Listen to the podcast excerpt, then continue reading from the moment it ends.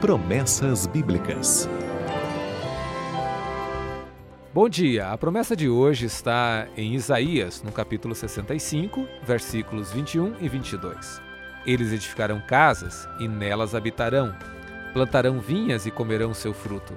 Não edificarão para que outros habitem, não plantarão para que outros comam, porque a longevidade do meu povo será como a da árvore, e os meus eleitos desfrutarão de todas as obras das suas próprias mãos. Muito do que nos rodeia é extraordinário, mas por estarmos constantemente vendo, não achamos que seja algo digno de ser notado. Dentre muitas coisas que me impressionam estão os edifícios. Lembro-me muito bem quando visitei Curitiba pela primeira vez.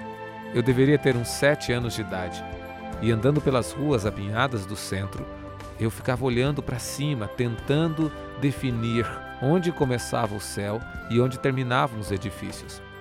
A construção de um prédio de muitos andares é uma verdadeira ciência. No começo incomoda, as secas pancadas das batistacas.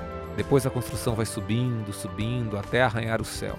No começo é o cinza do concreto, depois o marrom cerâmica dos tijolos, novamente cinza e por fim a tinta e os moradores. Mas dificilmente alguém que constrói um prédio mora nele.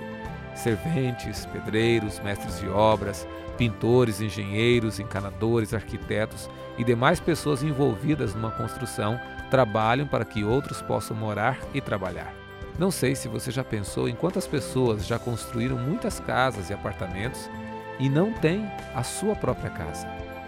Ou se tem, há uma grande diferença entre a casa que moram e as casas que construíram. Por isso, acho que a promessa de hoje merece muita atenção. Trabalhar e poder desfrutar do fruto do trabalho, construir o que você sempre sonhou e desfrutar da realidade.